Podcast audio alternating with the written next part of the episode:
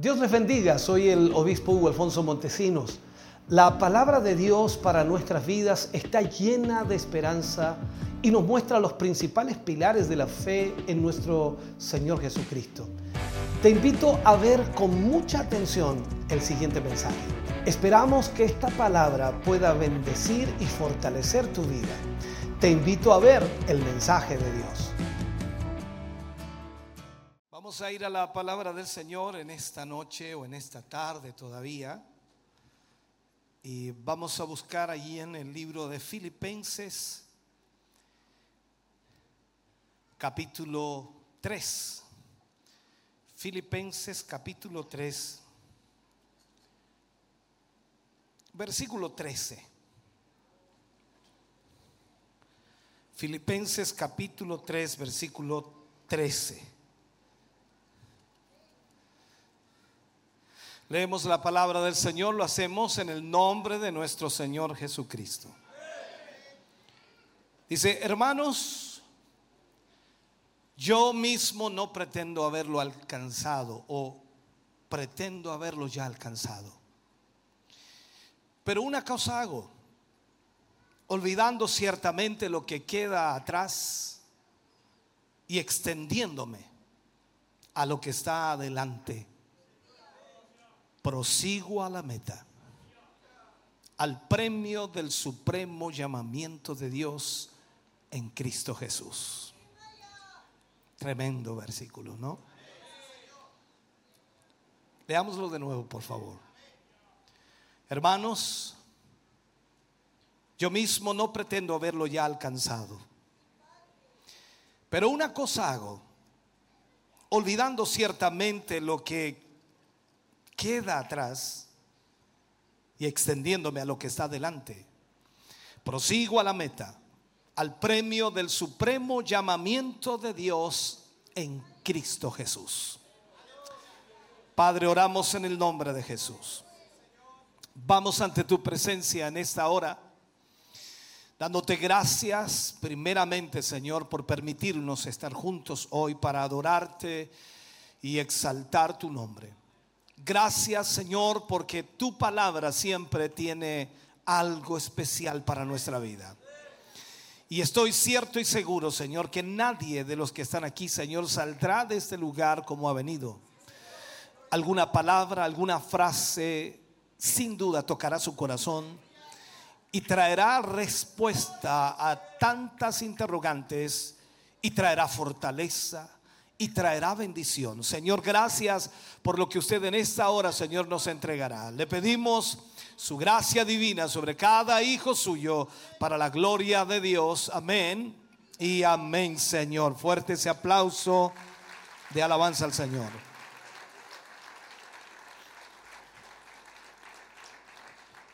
Aleluya. Hemos estado tratando una serie de lo que es el liderazgo cristiano. Y a veces en estos cultos yo trato de mm, tener un mensaje diferente para ustedes porque es un hecho de que la serie no la están siguiendo o no tienen el tema anterior. Pero mientras leíamos y analizábamos, nos dimos cuenta que esta palabra es importante para ustedes. El título mantén la mirada en el blanco. Mantén la mirada en el blanco. Cada uno de nosotros necesitamos, eh, sin duda, poner nuestra mirada en Cristo Jesús. Podríamos decir entonces que mantener la mirada significa es mantener esa mirada en el blanco perfecto. Y esto no debe ser en nuestros momentos hermosos, lindos, de vida cristiana o espiritual, sino que en todo momento de nuestra vida. Creo que algunos ya saben cuán difícil es mantener la mirada en el blanco cuando hay dificultades, cuando hay problemas, cuando hay luchas, opresiones en la vida, cuando hay molestias. Sin duda cuesta mucho pero aquí Pablo nos enfoca a que nosotros debemos mantener esa mirada siempre en el blanco perfecto. Ahora, este, este hábito consiste en mantener nuestra mente, nuestros anhelos, nuestra completa atención y nuestro principal enfoque, e incluso agregamos nuestra motivación a todo, absolutamente, a todo lo que el Señor quiere de nosotros. O sea, todo nuestro ser debe ser dirigido a Cristo y los intereses del reino de Dios. Cuando en su vida hay conflictos y problemas y usted comienza a tomar decisiones para alejarse de Dios o alejarse del servicio a Dios, está sacando la mirada del blanco perfecto. Porque lo que Dios más desea es que nosotros tengamos nuestra mirada en Cristo Jesús y en los intereses del reino de Dios. Esto, lo que estamos haciendo aquí, es el reino de Dios. Esa palabra que resuena y que siempre la hemos escuchado, no dejéis de congregaros. Esto es el reino de Dios uno de los tantos motivos por los cuales nosotros debemos poner atención a lo que el Señor nos habla. El éxito de nuestra vida depende en gran manera de mantenernos firmes, constantes, creciendo, por supuesto, en aquellas cosas que verdaderamente nos ayudarán en nuestra vida cristiana. Usted tiene que identificar ¿Qué es lo que le permitirá crecer en la vida cristiana? Y mantenerse en esa dirección. Cuando vamos a la Biblia, allí en Primera de Corintios, Pablo habla, capítulo 15, versículo 58. Y Pablo nos enfoca y dice así que hermanos míos, amados, estad firmes y constantes creciendo, dice, en la obra del Señor siempre. Fíjese las palabras de Pablo. Sabiendo que vuestro trabajo en el Señor no es en vano. Lo que Pablo aconseja aquí entonces es que debe haber un constante crecimiento en la vida cristiana. Y no se puede crecer en la vida cristiana si yo no tengo mi mirada en el blanco perfecto que es Cristo y en el reino de Dios. Usted no podrá crecer en la vida cristiana si solamente es un observador de ella. Si solamente participa en la obra de Dios una vez en cuando. Necesita participar siempre y poner su mirada en el blanco perfecto. Entonces Pablo lo que nos está diciendo, para permanecer firme, para ser constante, para ser disciplinado, creciendo por supuesto siempre en la obra del Señor, esas actitudes deben estar constantemente en nuestra vida. ¿Para qué? Para poder entonces tener éxito en nuestra vida cristiana. Y aún más, tener éxito también en el liderazgo constante.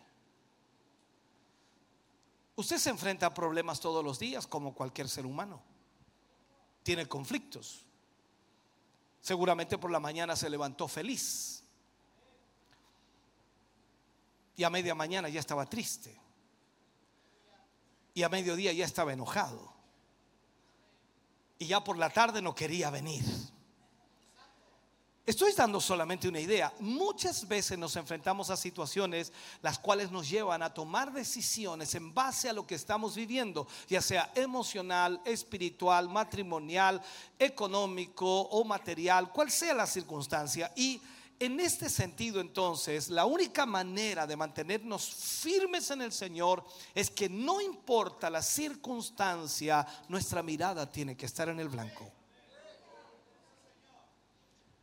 Porque si voy a crecer y estoy creciendo en la obra del Señor siempre, mi actitud entonces es la que me ayuda a tener éxito en esta vida cristiana. Y al mismo tiempo, lo digo, tenemos éxito en el liderazgo. Lamentablemente, al ser inconstantes, lamentablemente, al ser distraídos, al ser irresponsables en nuestro crecimiento espiritual, a eso me refiero, eso comienza a provocar un estancamiento en nuestra vida y también un estancamiento en el servicio a Dios y nos convierte lastimosamente en líderes ineficientes que generalmente terminan retrocediendo en vez de avanzar. Y usted y yo sabemos por la misma palabra que retroceder no agrada al Señor. Entonces aquí es donde tenemos que analizar nuestra vida con Dios. ¿Qué estamos haciendo para crecer espiritualmente? Eh, yo sé que usted ora y usted ora mucho. Con esos amenes yo dije, Señor, yo sé que usted también ayuna y ayuna mucho. Yo sé que usted lee la palabra y la lee mucho. Entonces, si no hace nada de eso, no es constante, difícilmente va a tener crecimiento en su vida espiritual. Porque aunque usted no entienda, la vida espiritual no crece cuando usted está aquí cantando junto al grupo, a la iglesia. Crece cuando usted se enfrenta a problemas y logra mantener su mirada en el blanco. A pesar del problema, a pesar de la dificultad, a pesar de lo difícil, a pesar de lo terrible que sea, usted pone su mirada en el blanco.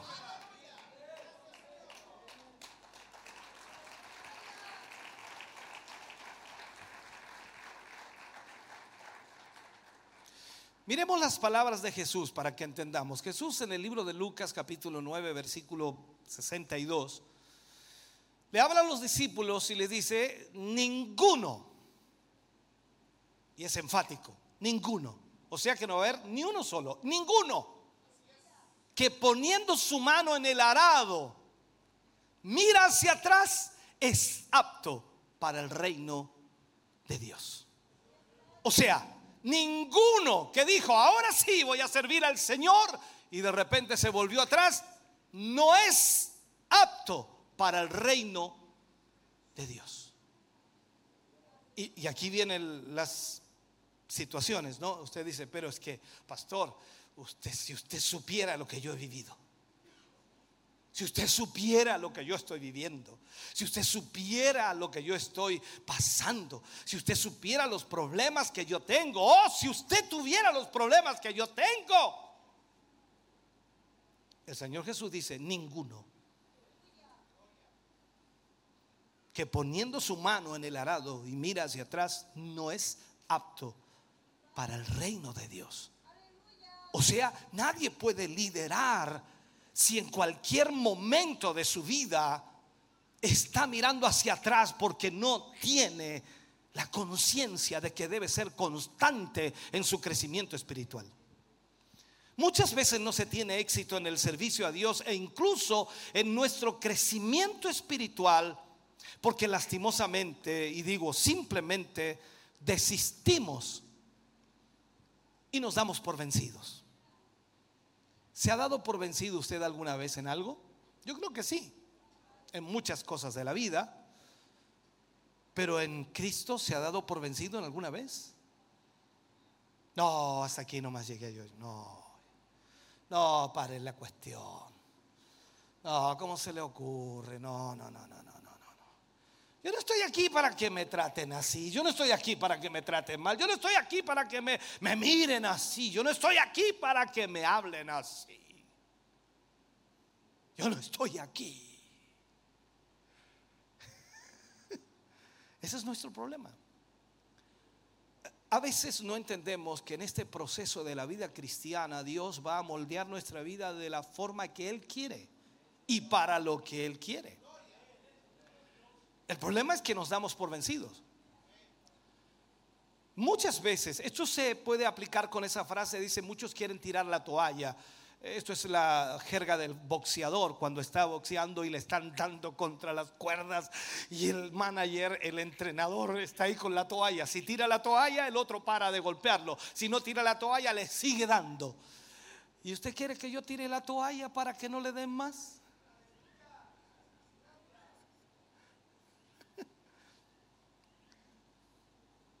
Esos silencios míos es para que usted analice. No es para que mire para el lado, analice. Entonces el problema acá es que muchos de nosotros, al tener conflictos y problemas, nos queremos dar por vencidos. ¿Por qué pasa eso? ¿Por qué cree usted? Porque no tenemos la mirada en el blanco.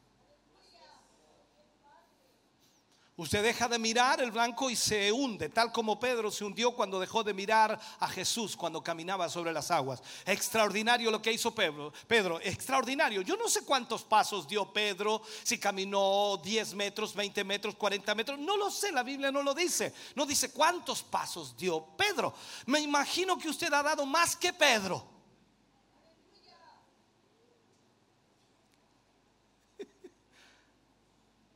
Pedro, caminando sobre las aguas, comenzó a sentir que él caminaba y flotaba en el agua. Dijo, aquí estoy, este soy yo, mire cómo camino. Y sacó la mirada de Jesús. No entendía que Jesús era el que lo sostenía allí. Ese es nuestro problema. A veces en este servicio al Señor, Dios nos da un talento, una capacidad y nosotros sacamos pecho y decimos, que soy cabo, ¿ah? que soy que la hago bien. Y se bajas después y dice, hermano, ¿cómo estuve? Y ahí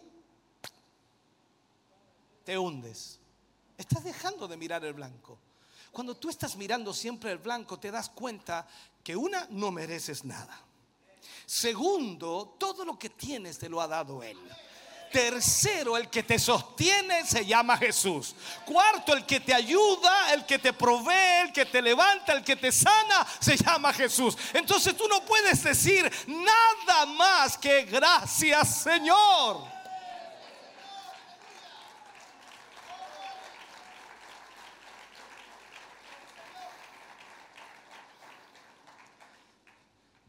Si hay alguien que supo mantener su su mente, su corazón, su visión en el blanco perfecto fue el apóstol Pablo. Y él decía, el apóstol Pablo, no, estamos hablando de un hermano de la congregación, estamos hablando del apóstol Pablo, el que Dios usó para escribir las 14 epístolas que están en el Nuevo Testamento, el que fue el apóstol a los gentiles, el que gracias a él nosotros hemos recibido el Evangelio. Oiga, hermano querido, el apóstol Pablo, y él dice, y él dice, hermanos, yo mismo no pretendo haberlo ya alcanzado, pero una cosa hago olvidando ciertamente lo que queda atrás. O sea, todo lo que queda atrás, ya sea bueno, sea malo, me olvido y sigo a la meta. Algunos tienen algún problema, vamos a poner algunos problemas, algún problema económico y eso los tiene complicados hasta el día de hoy. llevo dos meses, tres meses y desde el primer día están estresados, otros tienen un desamor y también los tiene agarrados ahí que, y no los sueltan, y otros tienen un conflicto en el trabajo y también están ahí todos los días con eso. Pablo dice, olvidando lo que queda atrás. Doy vuelta la página y miro el blanco. Entonces Pablo dice, me extiendo a lo que está delante. Prosigo a la meta. O sea, el problema no me puede detener, la dificultad no me puede detener, los conflictos no me pueden detener. El Señor me llamó para que lo siguiera a Él y los problemas tendrán que esperar. ¿Por qué? Porque Pablo dice, yo prosigo a la meta. Me olvido de lo que pasó. Me olvido de lo que está allá atrás. Porque no saco nada con ponerme melancólico. cómo me trataron, cómo me dañaron. Y uno lo escucha, a veces yo me toca atender hermanos y, uno piensa que pasó hace 10 minutos. ¿Y cuándo fue eso, mi querido hermano? Hace tres años atrás. ¡Ah! Entonces uno le da ganas de agarrar un palo, pero ¿cómo arrastrando todavía eso? Es que usted no sabe cómo me trataron, cómo me ofendieron, me pisotearon, me dañaron, me dañaron mi autoestima. Pablo nos dice, olvidando lo que queda atrás. Me extiendo a lo que está adelante. Prosigo a la meta y agrega al premio del supremo llamamiento de Dios en Cristo Jesús. O sea, para él la meta suprema era Cristo. Y, y, todo, todo, todo, hermano querido, debe estar allí. Toda la vida de Pablo estaba enfocada en ser fiel al llamamiento que él había recibido de Cristo. ¿Sabe? Todos nosotros nos movemos de acuerdo a nuestras prioridades. Basados, por supuesto, en ellas, fijamos nuestras metas, eh, que de alguna manera nos mantienen en el campo del juego, por decirlo así. Y en la vida cristiana es importante mantenernos fieles al llamamiento que se nos ha hecho. Entonces nosotros tenemos que poner prioridades en nuestra vida cristiana. ¿Qué está primero en su vida? Claro, usted como está en la iglesia, lógicamente yo sé lo que me va a responder, pero sea honesto consigo mismo. ¿Qué está primero en su vida? Ay, mi niñito lindo que el Señor me dio. A ver, ¿qué está primero en su vida? No, mi gordo, mi gordo. No, mi gorda. No sé cómo le dice a su esposa, usted, mi cielo, mi tierra, mi, mi Marte, mi Júpiter no sé cómo le dice, pero el punto es que usted, ¿qué es lo que está primero en su vida? Porque de ahí estriba la situación más conflictiva en nuestra vida. Ser fieles al Señor, fieles al llamado. Ahora, es, es justo preguntarnos entonces, cómo este hábito puede ayudarnos en gran manera en nuestra carrera como líderes cristianos. Si tenemos a Cristo como principal, si Él es nuestra meta, si Él es nuestro blanco perfecto, entonces es un hecho de que nuestra vida va a enfocarse correctamente. Y eso no va a evitar problemas, eso no va a evitar que tengamos conflictos, eso no va a evitar que nos golpeen o que nos dañen, pero nosotros vamos a levantarnos igual porque sabemos que el Señor está con nosotros y seguimos el blanco perfecto que es Cristo y Él nos sostiene. Aleluya.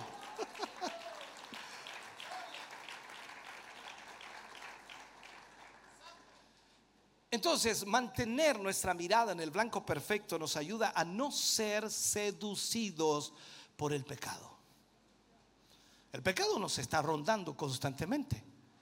Nos está dando vuelta, el pecado siempre nos da vuelta y nos da vuelta alrededor nuestro, buscando una grieta, buscando alguna cosa que pueda tomarse y agarrarse y da vueltas y vueltas. Eso lo digo en el sentido de la Biblia también. El Satanás el diablo anda como león rugiente buscando a quien devorar. El pecado es así. Entonces, una de las razones por las cuales muchas personas no, no avanzan en su vida cristiana e incluso retroceden en vez de avanzar es por causa del pecado.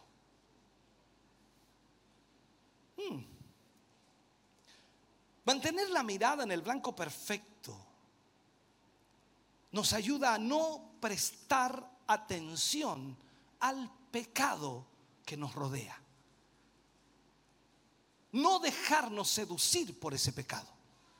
Pero cuando usted no tiene su mirada en el blanco, usted mira para todas partes. Esto es lo mismo, pongamos en ejecución este ejemplo sencillo y práctico. Usted viene al culto. En el culto venimos a adorar y alabar a Dios. Es un hecho entonces que cuando están cantando, usted canta. Cuando están orando, usted ora. Qué lindo. Cuando están predicando usted, escucha. Y está atento su mirada al predicador, porque no tan solo predica con palabras y sale por el parlante, sino que también predica con gestos. El rostro dice mucho, las manos dicen mucho, los movimientos dicen mucho. Cuando Él se mueve rápido es porque hay algo que hay que darle énfasis. Entonces, estar atento. Ahora si usted no está atento y voy a suponer, ¿no? Que pasa uno para el baño y pasa el otro para el baño, usted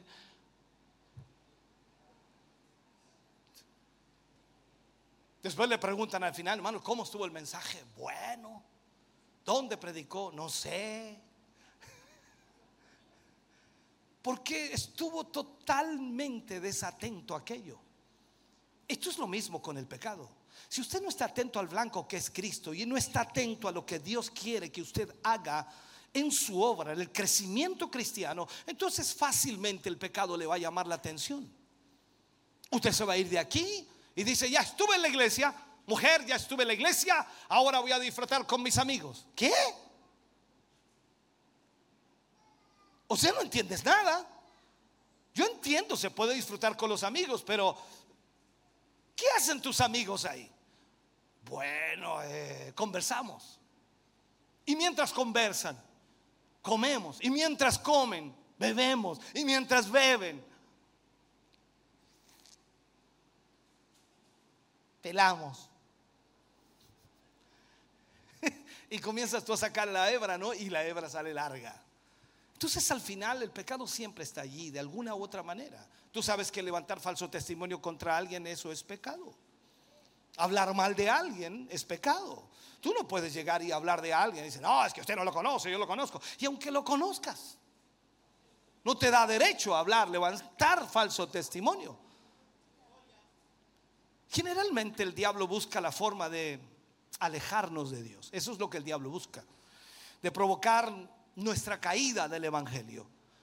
Si no lo logra, entonces el diablo comienza a hacer lo que sea posible. Entonces busca la forma de, ¿cómo llamarle así? De, de ensuciar nuestra vida cristiana con el fin de manchar nuestra conciencia y al mismo tiempo restar autoridad a nuestra vida. Eso es lo que el diablo hace. ¿Sabe? Hoy en día vivimos en un mundo donde muchos cristianos, incluso líderes cristianos, viven con pecados ocultos. Y eso provoca que nuestro servicio en la obra de Dios, estoy hablando de todos los líderes, esto provoca que el servicio en la obra de Dios sea inefectivo. Por consiguiente, por supuesto, nuestro crecimiento espiritual se se estanca, se detiene, se frena, hasta que finalmente somos arrastrados al mundo y perdemos absolutamente todo lo que Dios nos había entregado. En la Biblia encontramos una historia que nos ilustra lo que de alguna manera estamos hablando. Ojalá logre entenderla. Yo la entendí, o, trataré de explicársela también para que usted la entienda. Vamos al libro de Zacarías, capítulo 3, versículo 1 al 7. Son varios versículos porque creo importante poder marcar bien esto. Zacarías capítulo 3 versículo 1 al 7 dice, me mostró al sumo sacerdote Josué. Ponga atención, Josué. El cual estaba delante del ángel de Jehová y Satanás estaba a su mano derecha para acusarle. ¿Me está entendiendo, cierto? Y dijo Jehová a Satanás, Jehová te reprenda Mire, es extraño esto. Y dijo Jehová a Satanás, Jehová te reprenda, oh Satanás, Jehová que ha escogido a Jerusalén, te reprenda. Y dice, ¿no es este un tizón arrebatado del, del incendio? Y Josué estaba vestido de vestiduras viles, el sacerdote. Y estaba delante del ángel. Y habló el ángel y mandó a los que estaban delante de él diciendo, quitad o quitadle esas vestiduras viles. Y a él le dijo, mira que he quitado de ti tu pecado y te he hecho vestir de ropas de gala. Después dijo, pongan mitra limpia sobre su cabeza y pusieron una mitra limpia sobre su cabeza y le vistieron las ropas y el ángel de Jehová estaba en pie. Y el ángel de Jehová amonestó a Josué diciendo, Así dice Jehová de los ejércitos.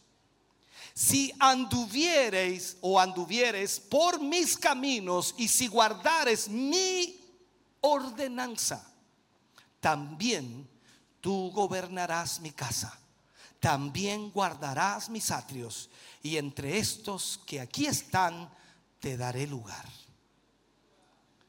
Déjeme tratar de explicarle esto. Es importante entenderlo y verlo de acuerdo a la palabra. Aquí vemos a uno de los personajes responsables de la restauración al culto a Dios entre los judíos. Estuvimos el jueves hablando acerca de eso.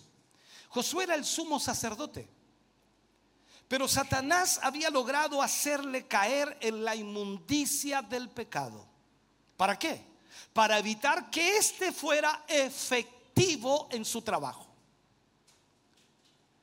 Vemos entonces cómo su vida espiritual estaba tan sucia que no tenía la autoridad para ministrar delante de Dios y al mismo tiempo ejercer efectivamente su ministerio. Uno podría preguntarse, ¿qué clase de pecados eran los que Josué tenía que ensuciaban la vida de este sumo sacerdote? ¿Qué pecado había? Consideremos entonces los pecados que habían cometido los judíos, en lo que habían caído. Esto sucedió en el tiempo de post-deportación. Y al mismo tiempo, el profeta Geo, el profeta Zacarías y también Malaquías los amonestaron. Uno podría imaginarse en, que, en qué consistía la inmundicia de de Josué. Vemos, por ejemplo, los pecados comunes eh, eh, en este periodo, porque lo analizamos y podemos ver lo que estaba sucediendo. Uno de ellos era que había una indiferencia al progreso de la obra de Dios, una indiferencia hacia el progreso de la obra de Dios. O sea, el pecado de ellos, de Josué en este caso, era una indiferencia podemos ver que Ageo, por ejemplo, cuando le habla a los judíos, les dice que ellos habían abandonado la construcción del templo y se habían preocupado más de sus propias casas. ¿Cuál era el pecado entonces? La indiferencia al progreso de la obra de Dios. Usted puede venir 1500 veces aquí y no tiene ningún interés si progresa o no progresa. Eso es pecado delante de Dios. Usted puede ir a su local 1500 veces y le da lo mismo si progresa o no progresa. Eso es pecado delante de Dios. Lo segundo que vemos en esto es que los sacerdotes no preparaban adecuadamente los sacrificios del templo tal y como lo muestra Malaquías. Recuerde que ellos traían lo peor del ganado. Es como decir, le vamos a llevar al Señor lo que hay nomás. No buscaban entre ellos lo mejor, no, buscaban lo que hubiera, cualquier cosa. Eso es como decirle, Señor, yo te voy a entregar lo que tengo, esto es lo que soy, no soy más. Yo debo hacer lo mejor para Dios siempre. Y este era el problema de los sacerdotes. Tercero, las ofrendas eran inapropiadas por parte del pueblo. Como dije, ofrecían a Dios el siervo cojo o enfermo, tal y como lo muestra Malaquías. Ellos lo hacían así. Lo tercero, cuarto, era el robo del diezmo y las ofrendas. Aquí quedó más silencio todavía el robo de los diezmos y las ofrendas. O sea, vemos aquí, pareciera, ¿no? Que cuando hablábamos del pecado de Josué, pareciera que no, eh, Josué se metió con alguien, Josué eh, robó a alguien. O no, aquí está hablando de lo que el pueblo de Israel hacía. Malaquía nos muestra pecados entre el pueblo como el adulterio, casamiento con incrédulos, tratos engañosos y toda clase de impurezas.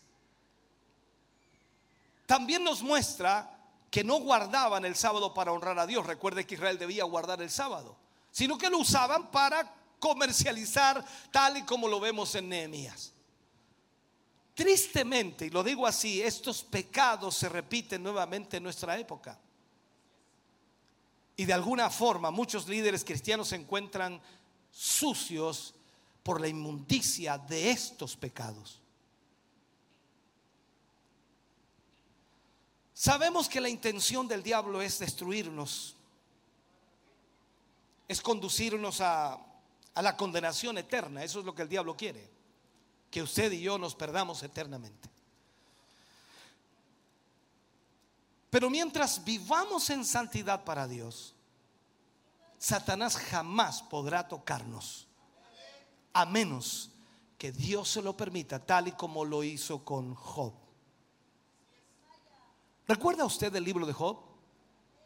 Capítulo 1, versículo 9 y 10 para marcar estos dos versículos. Allí la palabra de Dios dice, respondiendo Satanás a Jehová, dijo, ¿acaso teme Job a Dios de balde?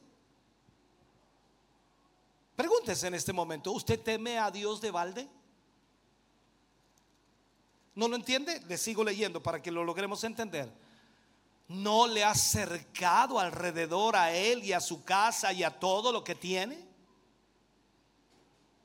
Al trabajo de sus manos ha dado bendición, por tanto sus bienes han aumentado sobre la tierra. Entonces ahí Satanás dice, ¿acaso sirve o de alguna manera teme Job a Dios de balde? Satanás lo que buscaba, en otras palabras, era desviar a Job de lo que estaba haciendo para Dios. Por esto mismo Satanás sabe que lo que tiene que hacer es contaminar nuestra vida con el pecado. ¿Para qué? Para romper nuestra comunión con Dios y automáticamente volvernos menos efectivos en el testimonio de su gracia. Usted puede predicar, yo puedo predicar, podemos cantar, podemos tocar algún instrumento, podemos servir en la iglesia, podemos hacer muchas cosas porque son muchas cosas mecánicas por lo que hemos aprendido, por lo que sabemos, en fin. Pero cuando hablamos de ser efectivos, hablamos de vivir en santidad para Dios. Si hay algo que Satanás sabe hacer es ensuciar todo lo que él toca, especialmente al pueblo de Dios. Satanás está manchando al pueblo de Dios. Por eso también la escritura dice que Él vendrá por una iglesia sin mancha y sin arruga, ni cosa semejante. ¿Por qué lo dice? Porque Satanás lo que quiere hacer es manchar su iglesia. El ejemplo perfecto lo vemos allá en el huerto de Edén cuando ella o cuando Satanás engaña a Eva para que comiera del fruto prohibido y así logró introducir el pecado en la humanidad. Satanás no se duerme, Satanás no se quedará tranquilo. Usted logró ganar una batalla gracias a Dios y a su misericordia, Satanás volverá a atacarlo. Usted logra ganar una guerra, Satanás volverá a tocarlo. Eso es lo que hace Satanás. Entonces, ¿qué sucede aquí? Satanás siempre tratará de ensuciar la obra de Dios. ¿Te recuerdas cuando Satanás trató de usar a Balaam para maldecir al pueblo de Israel? Lo que quería era quitarles la protección, haciéndoles caer en el pecado. Y es un hecho, entonces cuando tú ves la historia, que después Balaam creó la forma de que el pueblo de Israel cayera en pecado y les envió mujeres moabitas, lo cual provocó la ira de Dios a través de una gran mortandad. No logró profetizarles maldición, pero logró hacer que el pueblo de Israel cayera en pecado. La atracción de las mujeres moabitas. Satanás no se duerme. En, en el libro de Hechos vemos cómo llenó Satanás, eso es lo que dice Pedro cuando habla con estos personajes, cómo llenó Satanás el corazón de Ananías y Zafira para que mintiesen acerca de la propiedad que habían vendido y así murieron por su mentira. Sabes, hermano, yo creo que Dios tiene tanta misericordia hoy.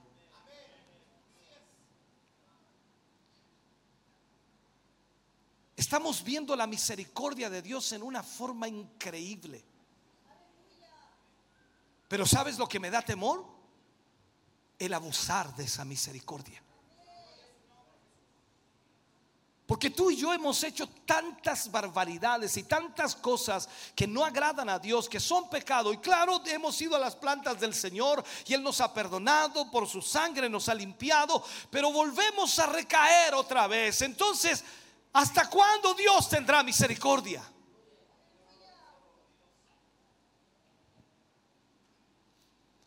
En el libro de Apocalipsis vemos a una mujer de manera simbólica llamada Jezabel, quien bajo el título de profetiza, dice que inducía a la iglesia de Tiatira a fornicar y a comer de lo sacrificado a los ídolos.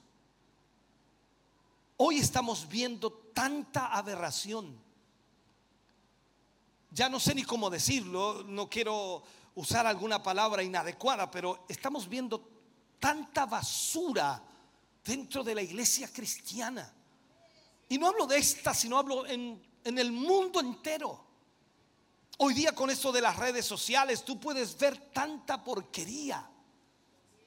Iglesias en donde los predicadores utilizan una serpiente, iglesias en donde todos van desnudos, iglesias en donde todos somos, son homosexuales, iglesias en donde no hay ningún tipo de santidad.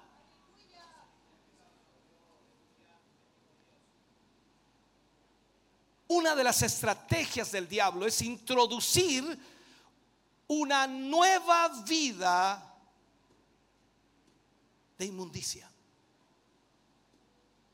Una forma de vida diferente a lo que hemos aprendido a través de la palabra. El pecado comienza a llamar la atención de la iglesia para restar nuestra efectividad en la hora del Señor y al mismo tiempo hacernos caer en en el futuro. El diablo tendrá paciencia contigo. No te preocupes, comenzará de a poquito, de a poquito. Eso es lo que el diablo hace. Por eso es de suma importancia que los líderes cristianos se cuiden, se cuiden a sí mismos, ya que ellos mismos son su propio instrumento para servir, para servir al Señor. Vamos a trabajar con tanto mayor éxito cuando mejor sea nuestra condición espiritual. En otras palabras, generalmente eh, efectuaremos mejor la obra del Señor, y lo digo así de esta manera, cuando los dones, cuando la gracia que hemos recibido se hallen, por supuesto, en un buen orden y al mismo tiempo vamos a poder hacer lo correcto. Y vamos a hacer lo correcto aunque las cosas no estén bien. Aunque, como dice alguien, no nos esté yendo bien. Es por eso que la exhortación de Dios a todos sus líderes es mantenerse limpios. Y si no lo están, deben limpiarse de toda contaminación, de toda inmundicia, para que su servicio sea efectivo, tal y como se lo dijo al sumo sacerdote Josué. Esta es la promesa de Dios. La promesa de Dios a todos sus siervos, a todos los que Él llama, a todos los que Él pone a servir en la obra del Señor. Y esta es la razón que debemos nosotros esforzarnos por mantenernos limpios.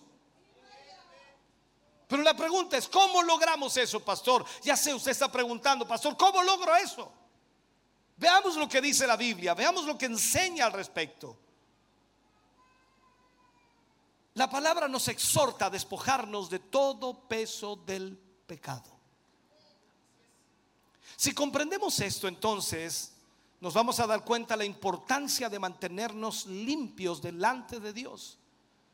ya que de lo contrario, lastimosamente nuestra vida espiritual y nuestro liderazgo va a estar estorbado para el crecimiento. Y de allí, por supuesto, que la palabra del Señor nos exhorta a saber correr la carrera que tenemos por delante. Eso es lo que Pablo dijo a Hebreos capítulo 12, versículo 1 y 2. Les habla de esta manera, le dice, por tanto, nosotros también, teniendo en derredor nuestro tan grande nube de testigos, despojémonos de todo peso y del pecado que nos asedia y corramos con paciencia la carrera que tenemos por delante.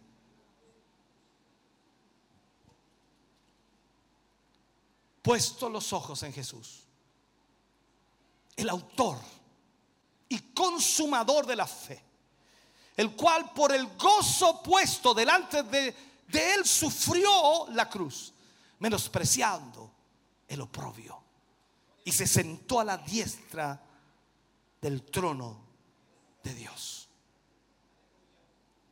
Aquí se nos habla de una carrera donde lo importante, podríamos decir, no es lo importante llegar primero, sino de una carrera de resistencia. ¿Corrió alguna vez una carrera de resistencia? Eh, yo sé que alguno podría haber sido velocista acá porque los veo con cara de velocidad. Pero yo recuerdo correr una carrera de resistencia. Yo era rápido, eh, eh, corría mucho. Ni le voy a decir como me decían. Porque si no, después se va a acordar. El punto es que me hicieron correr una carrera de resistencia. Yo pensé, yo corro rápido, no hay problema. El problema no era llegar. Primero era resistir la cantidad de kilómetros. Corrimos 15 kilómetros. Yo a los 6 kilómetros no daba más.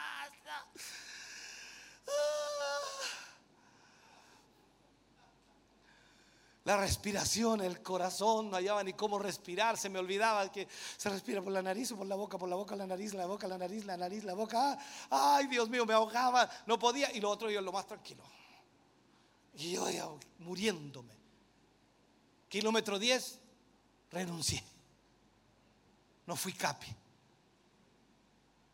Y ahí me di cuenta que una carrera de resistencia es, es muy compleja. No es igual que una carrera rápida de 50 metros, 100 metros. No es lo mismo. La carrera de resistencia, lo importante es completarla. Ahora, este texto sugiere la idea de una competencia atlética, eso es lo que está Pablo hablando, en un gran anfiteatro o un gran estadio que, que, nos enseña cómo correr la carrera cristiana. Eso es lo que está tratando de enfocarnos. O sea, debemos correr inspirándonos en la vida de los héroes de la fe.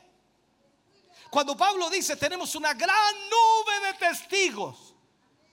Eh, nosotros lo aplicamos rápidamente y decimos, eh, de acuerdo a la teología, dice, no significa la gente que nos está mirando. No, teniendo en derredor nuestro tan grande nube de testigos. ¿A qué se refiere? Los testigos se refiere Pablo allí, la palabra que se traduce como en griego dice martus, literalmente mártir, o sea, son los héroes de la fe del pasado, todos los que aparecen allí en el capítulo 11 de Hebreos, los cuales no son simples espectadores, sino que son verdaderos ejemplos que inspiran a los corredores, así como lo hizo Pablo, así como lo hizo Juan, así como lo hizo Pedro, así como lo hicieron los discípulos, yo también tengo que hacerlo.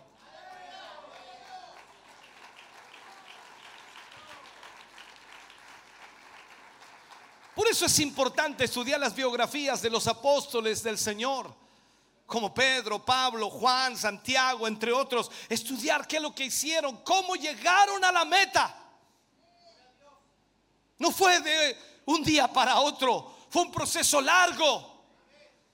Cuando tú escuchas la palabra, las palabras de Pablo, he, he corrido la carrera, he peleado la batalla. ¿Y, en qué momento lo estaba diciendo? Cuando le iban a cortar la cabeza. ¿Te imaginas tú? Te llevan ahí al patíbulo para cortarte la cabeza. ¿Qué es? No, no, no. ¡Mamá!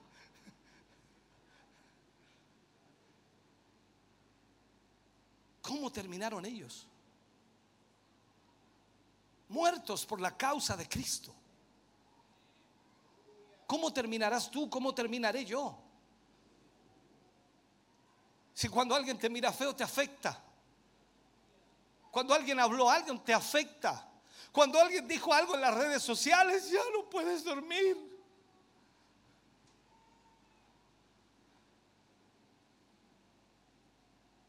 Hay una nube de testigos, hombres de Dios que en el pasado dieron su vida para marcar una diferencia y para decirnos a nosotros a gritos que así se sirve al reino de Dios.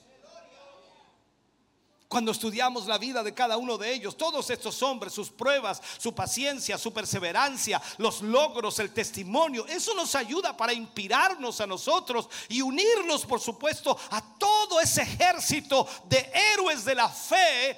Y por ello, por supuesto, tenemos que entender esto, que debemos nosotros correr esta carrera como ellos también la corrieron, teniendo en cuenta esa grande nube de testigos. Pablo también dice debemos despojarnos de todo peso del pecado.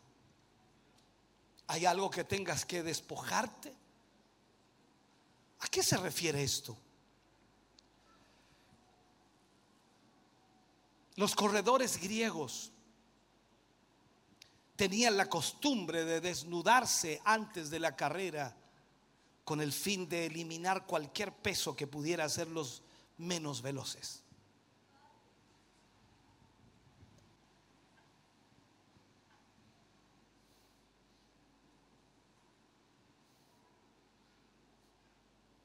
Para correr más, despojándose de todo peso.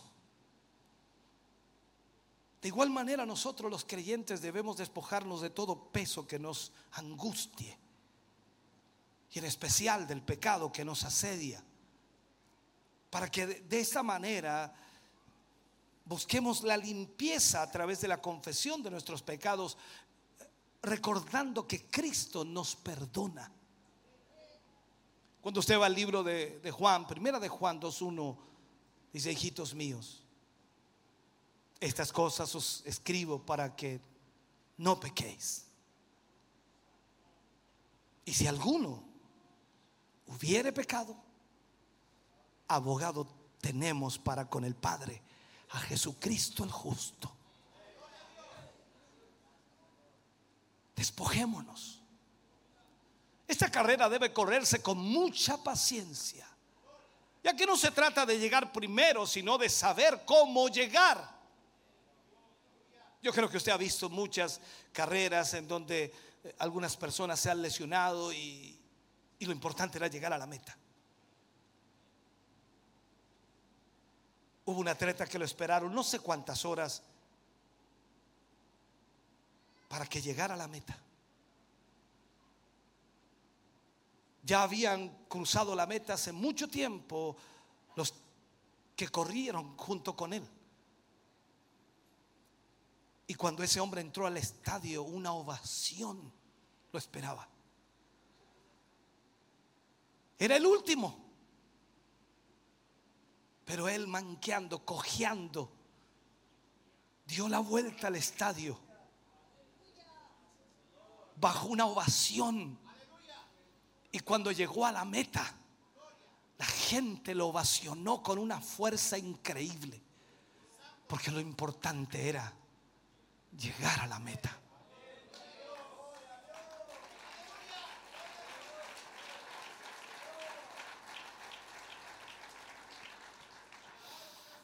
Corramos con paciencia la carrera que tenemos por delante.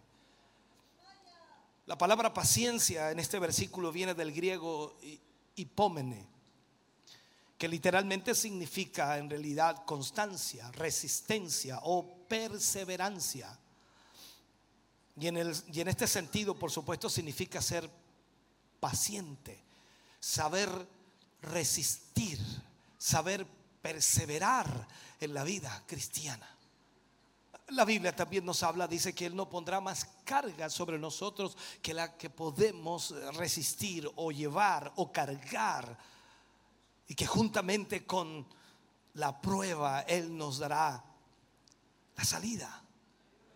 O sea, usted y yo tenemos una resistencia y Dios conoce esa resistencia. Una de las cosas que he aprendido en la vida cristiana es que Dios no va a permitir algo que me destruya.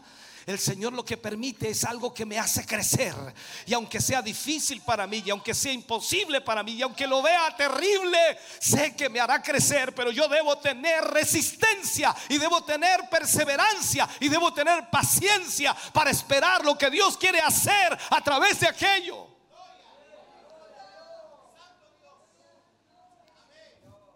Hoy podemos criticar a esos antiguos pentecostales que, quizás no tenían mucho conocimiento bíblico en cuanto a teología, profundidad, interpretación, hermenéutica. No tenían mucho de eso, pero increíblemente ellos tenían una realidad y decían ellos constantemente cuando oraban, Señor, en medio de las pruebas y dificultades, Señor, no me quites la prueba. Ayúdame a pasarla.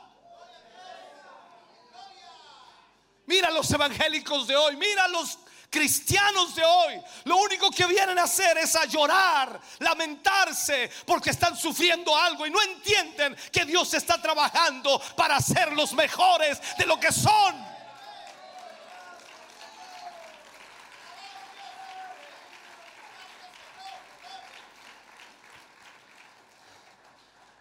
Llegarán momentos, y te lo aseguro, en nuestra vida donde las críticas y las pruebas se van a intensificar de tal forma, de tal manera que parezca mejor retroceder. No, yo no sigo así.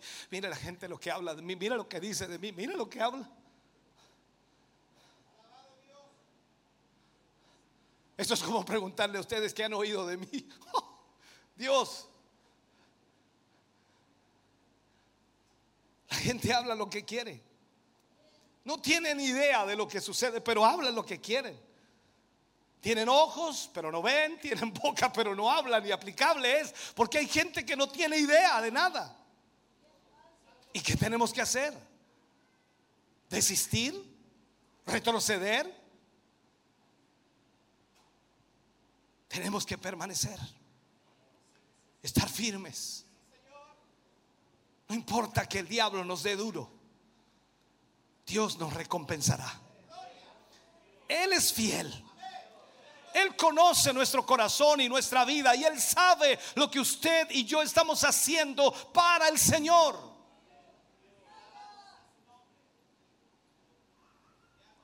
Finalmente Pablo dice, debe correrse con los ojos puestos en el blanco perfecto, que es Jesucristo.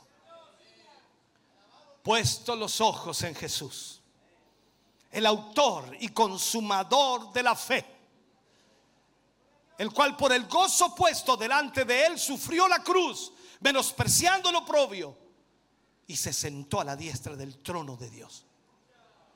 Jesús es nuestro mayor ejemplo para perseverar en esta vida cristiana. O sea, debemos entender que nuestro servicio, hermano querido, no, no, no es para un hombre, no es para una mujer, no es para nadie de esta tierra. Nuestro servicio, nuestra lealtad, nuestra función de agradecimiento es a Cristo Jesús, el que nos salvó, el que nos redimió,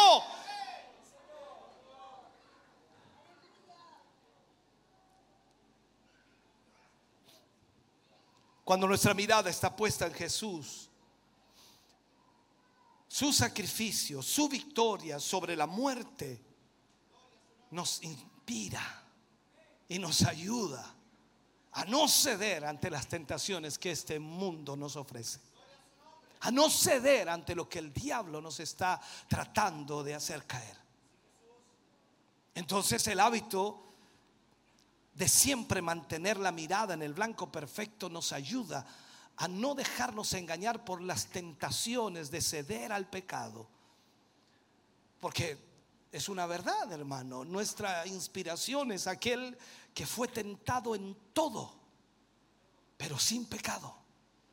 Que fue tentado por el mismo diablo y venció al tentador aquel que menospreció el oprobio para que por su muerte y sus sufrimientos nosotros fuésemos hechos libres de la condenación eterna y herederos de todas sus promesas. Por lo tanto, debemos mantener nuestra mirada en el blanco perfecto. Eso nos, nos ayuda a no desviar nuestra atención de las cosas espirituales. ¿Cómo está en lo espiritual usted? Gracias, gracias. Bien, gracias. ¿Cómo está lo espiritual usted? ¿Cómo está lo espiritual usted?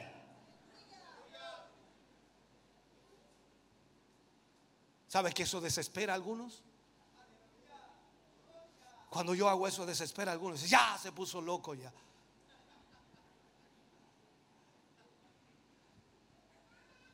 Pero es la verdad. Nuestro Señor Jesucristo, escuche bien, insistió repetidas veces en que no nos afanáramos en las cosas de este mundo, sino en priorizar en el reino de Dios.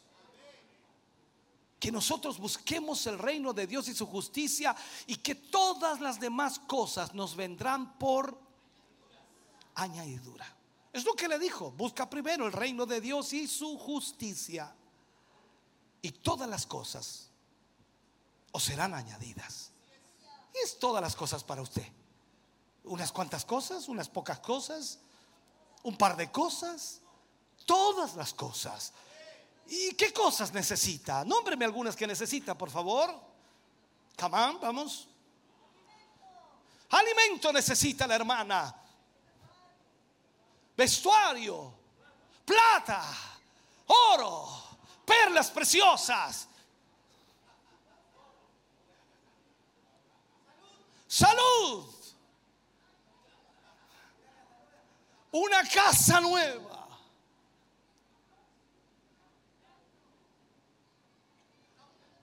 Póngale un micrófono a esta gente. Grítelo. Como cuando le grita a su niño cuando se escapa, ven para acá, te voy a dar un... Grité. Una iglesia más grande. ¿Se fijó los amenes? Extraordinario. ¿Qué necesita?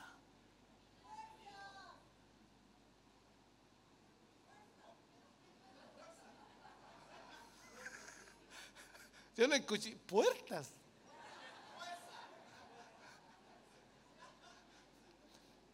Todas las cosas os serán añadidas. Todas tus necesidades. Todo lo que tú, tu familia necesita cuando tú buscas a Dios, el reino de Dios, y cuando te pones al servicio del reino de Dios, todas las demás cosas te serán añadidas.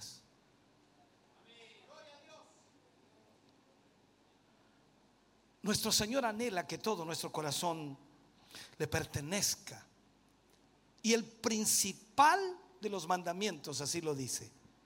Marcos 12:30, mire, amarás al Señor tu Dios con todo tu corazón, con toda tu alma y con toda tu mente y con todas tus fuerzas. Este es el principal mandamiento.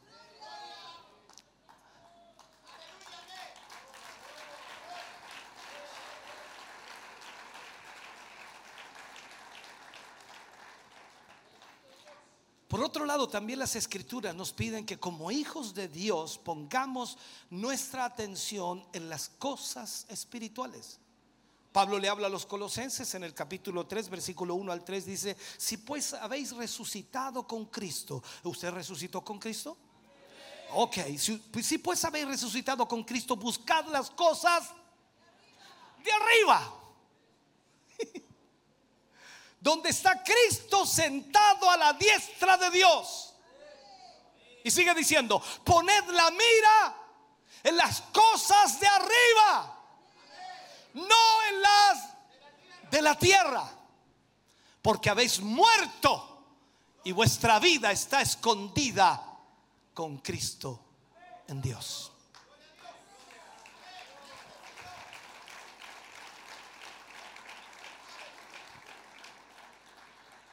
Sabes, este mundo va a tratar de desviar nuestra atención de las cosas espirituales, tratándonos de una u otra manera con los deseos de la carne, la pasión de la vida, los deseos de los ojos o la vanagloria de la vida, como dice la escritura. Pero cuando Juan dice que debemos amar las cosas de arriba, y nos dice que no debemos amar las cosas del mundo que son perecederas. Mira lo que dice Juan. Primero de Juan 2, 15, 17. No améis al mundo. No améis al mundo. No améis al mundo. No améis al mundo. Ni las cosas que están en el mundo.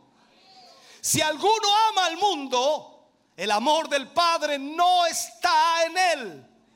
Porque todo lo que hay en el mundo, los deseos de la carne, los deseos de los ojos y la vanagloria de la vida no provienen del Padre, sino del mundo. Y el mundo pasa y sus deseos, pero el que hace la voluntad de Dios permanece para siempre.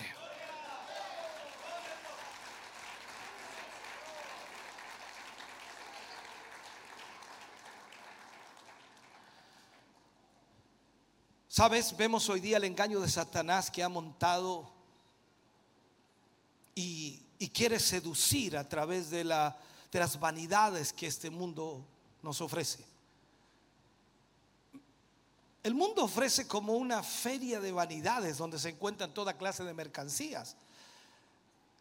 Casas, tierras, negocios, honores, ascensos, títulos,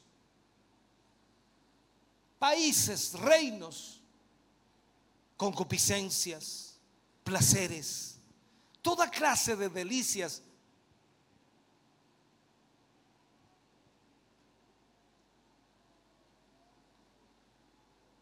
Nos ofrece de todo. Esposas, maridos, hijos, amos, criados, vidas, sangre, cuerpos, alma, plata, oro, perlas, piedras preciosas y muchas cosas más. En ella se encuentra también constantemente los engaños, los juegos, las diversiones y estafadores de toda especie. Y en este relato, hermano querido, el mundo es como una feria de la vanidad, que de alguna manera está en medio del camino de todo cristiano y, y tiene como fin seducirlo, arrastrarlo con toda clase de vanidades y desviarlo del propósito de Dios y que su vida de alguna manera se desconecte de Dios. Por eso no debemos desviar nuestra mirada del blanco perfecto que es Cristo Jesús. Todos los cristianos estamos expuestos, toda clase de seducción toda propuesta que pretenda alejarnos de la comunión de nuestro Dios, debemos desecharla. Sin embargo, antes de poner la mirada en estas cosas, debemos poner todo nuestro interés en las cosas espirituales. Si pues habéis resucitado con Cristo, buscad las cosas de arriba, donde Cristo está sentado a la diestra de Dios.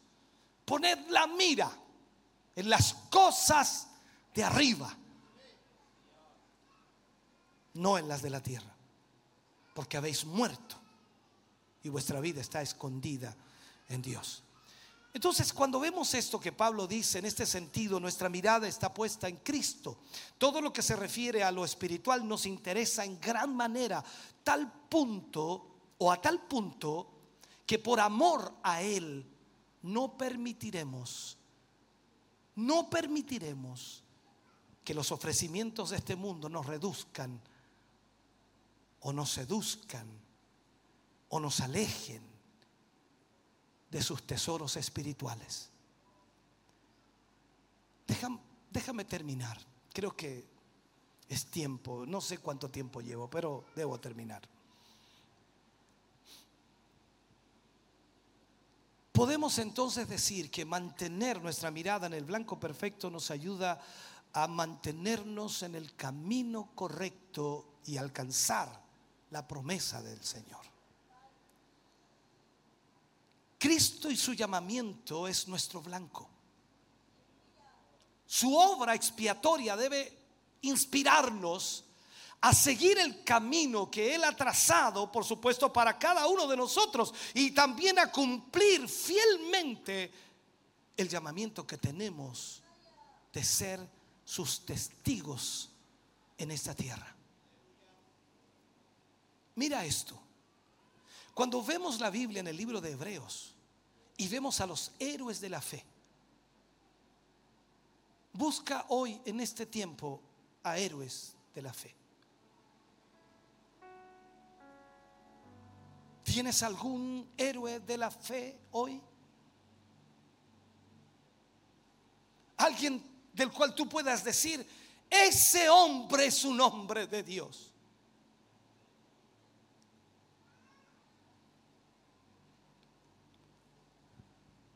Cuando Pablo habla y cuando Pablo escribe,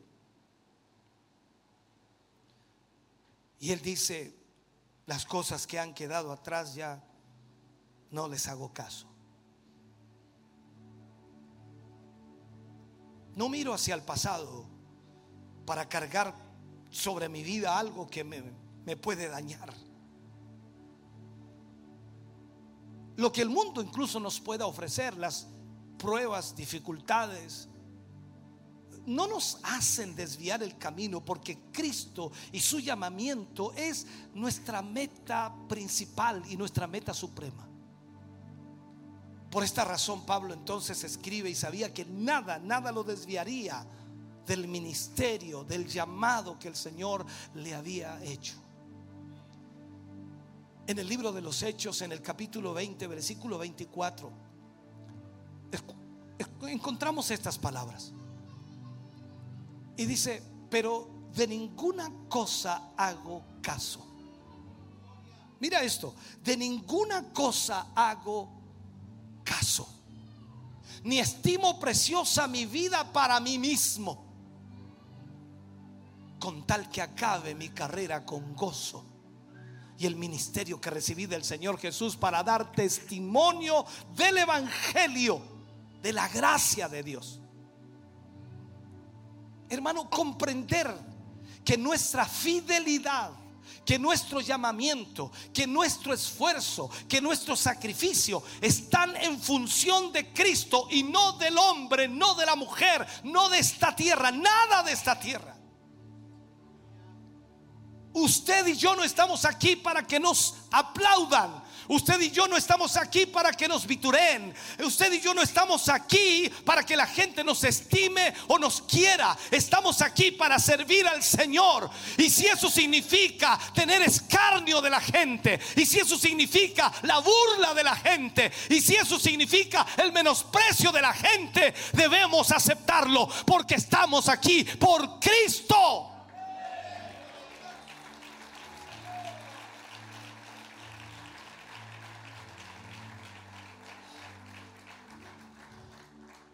Debemos mantener nuestra mirada en el blanco perfecto que es Cristo.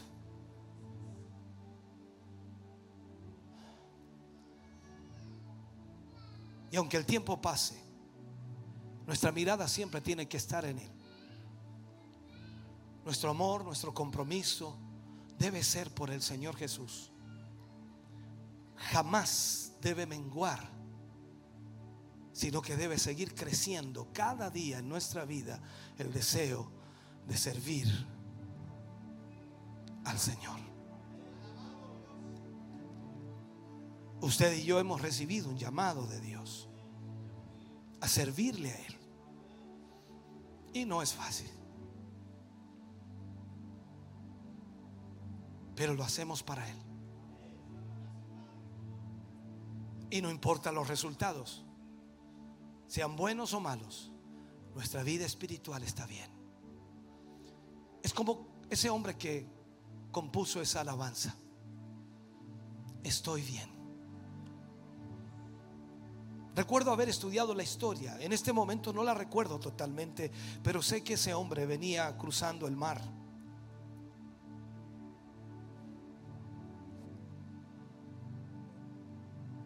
Su mujer, sus hijas habían fallecido, habían muerto.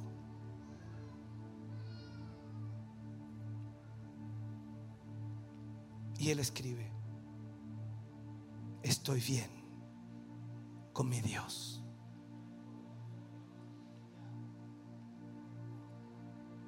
Perder un ser querido por el motivo que haya sido, a veces trae a la gente enojarse con Dios. Pero ese hombre escribió,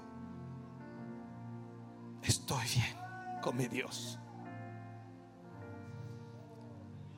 Cuando logramos entender el llamado que Dios nos hace a servirle a Él, no importa lo que esté sucediendo, vamos a decir, estamos bien con mi Dios. Déjame orar, por favor. Y quiero hacer este llamado aquí adelante porque no es fácil servir al Señor.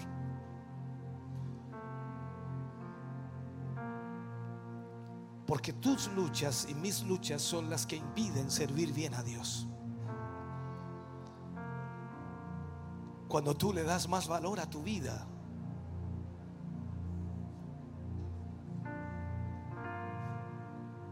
y menos valor a Él, todo se hace un problema. Este es el momento de pedirle al Señor que nos ayude. que nos ayude a aceptar las turbulencias de la vida y que nos ayude a aceptar todo lo que pueda suceder. Y a pesar de lo que ocurra, nosotros seguiremos sirviéndole. Porque Él nos ha llamado a servirle. Y nosotros amamos a Dios con todo nuestro corazón, con toda nuestra mente con todas nuestras fuerzas, con toda nuestra alma. Hermano querido, este es un momento en el donde solo el Espíritu Santo puede tratar contigo. No hay ninguna palabra que pueda abrir en tu mente y corazón aquello que está obstaculizado. Solo el Espíritu Santo puede romper con todo aquello que impide que Dios se glorifique a través de ti. Toda esta palabra es para poder entender que debemos mantener nuestra mirada en el blanco perfecto. Ese blanco es Jesús. El mundo te busca, el diablo te rodea, tratando de dañarte, tratando de sacarte del enfoque tratando de destruirte poco a poco. Y hasta hoy solo la misericordia de Dios te ha sostenido. Si tú miras a tu alrededor, muchos ya no están aquí. En tu local muchos ya no están. El enemigo ganó la batalla. Los está destruyendo. Y tú tratas de alentarlos y ves que hay una muralla que no puede ser franqueada porque ellos no logran entender lo que está sucediendo. Ellos tienen miles de excusas para darte. Cientos de motivos por los cuales no volverán a la iglesia, no volverán a servir a Dios. Pero tú y yo con esta palabra sabemos que no hay ningún motivo para detenerse. No hay nada para estancarse. Porque si ponemos nuestra mirada en el blanco perfecto, no importa lo que suceda a nuestro alrededor, Dios en su tiempo lo arreglará. Dios en su tiempo lo ordenará. Dios en su tiempo hará lo que debe hacer. Pero yo debo buscar a Jesús. Y debo poner mi mirada en ese blanco perfecto para realmente poder caminar en el Señor. Hermano querido, ven al altar, por favor.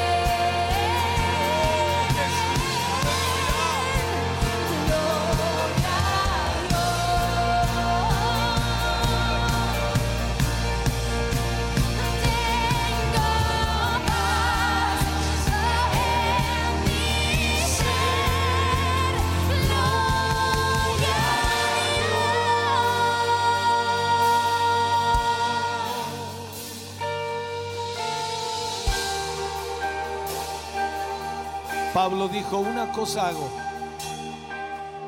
olvidando lo que queda atrás, me extiendo a lo que está delante. Hay cosas del pasado que nunca podrás arreglar. Y hay otras que quizás sí puedas arreglar. Pero si hay cosas que ya no puedes arreglar, no sigas cargándolas.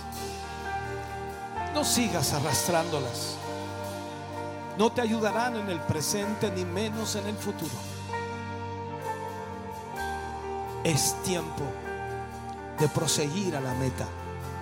Tiempo de proseguir hacia adelante. Para que el Señor tome tu vida y te guíe en todo lo que debes hacer. Solo el Señor puede ayudarte, el Señor puede guiarte. Por eso hoy más que nunca tu fe debe estar en el Señor. Dile al Señor, estoy bien. Estoy bien, Señor. Estoy bien con mi Dios. Oh Señor Jesús,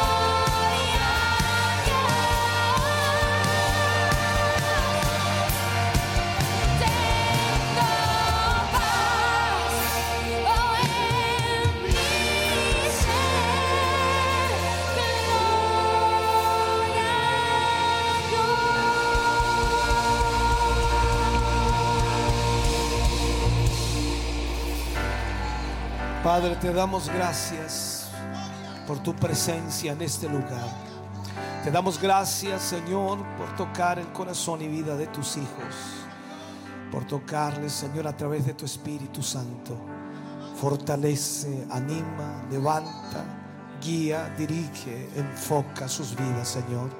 Sea tu mano poderosa obrando en cada uno de ellos. Sea tu bendición y tu presencia derramándose aquí. Padre, gracias por tu Espíritu moviéndose en este lugar.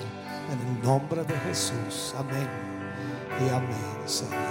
Aleluya.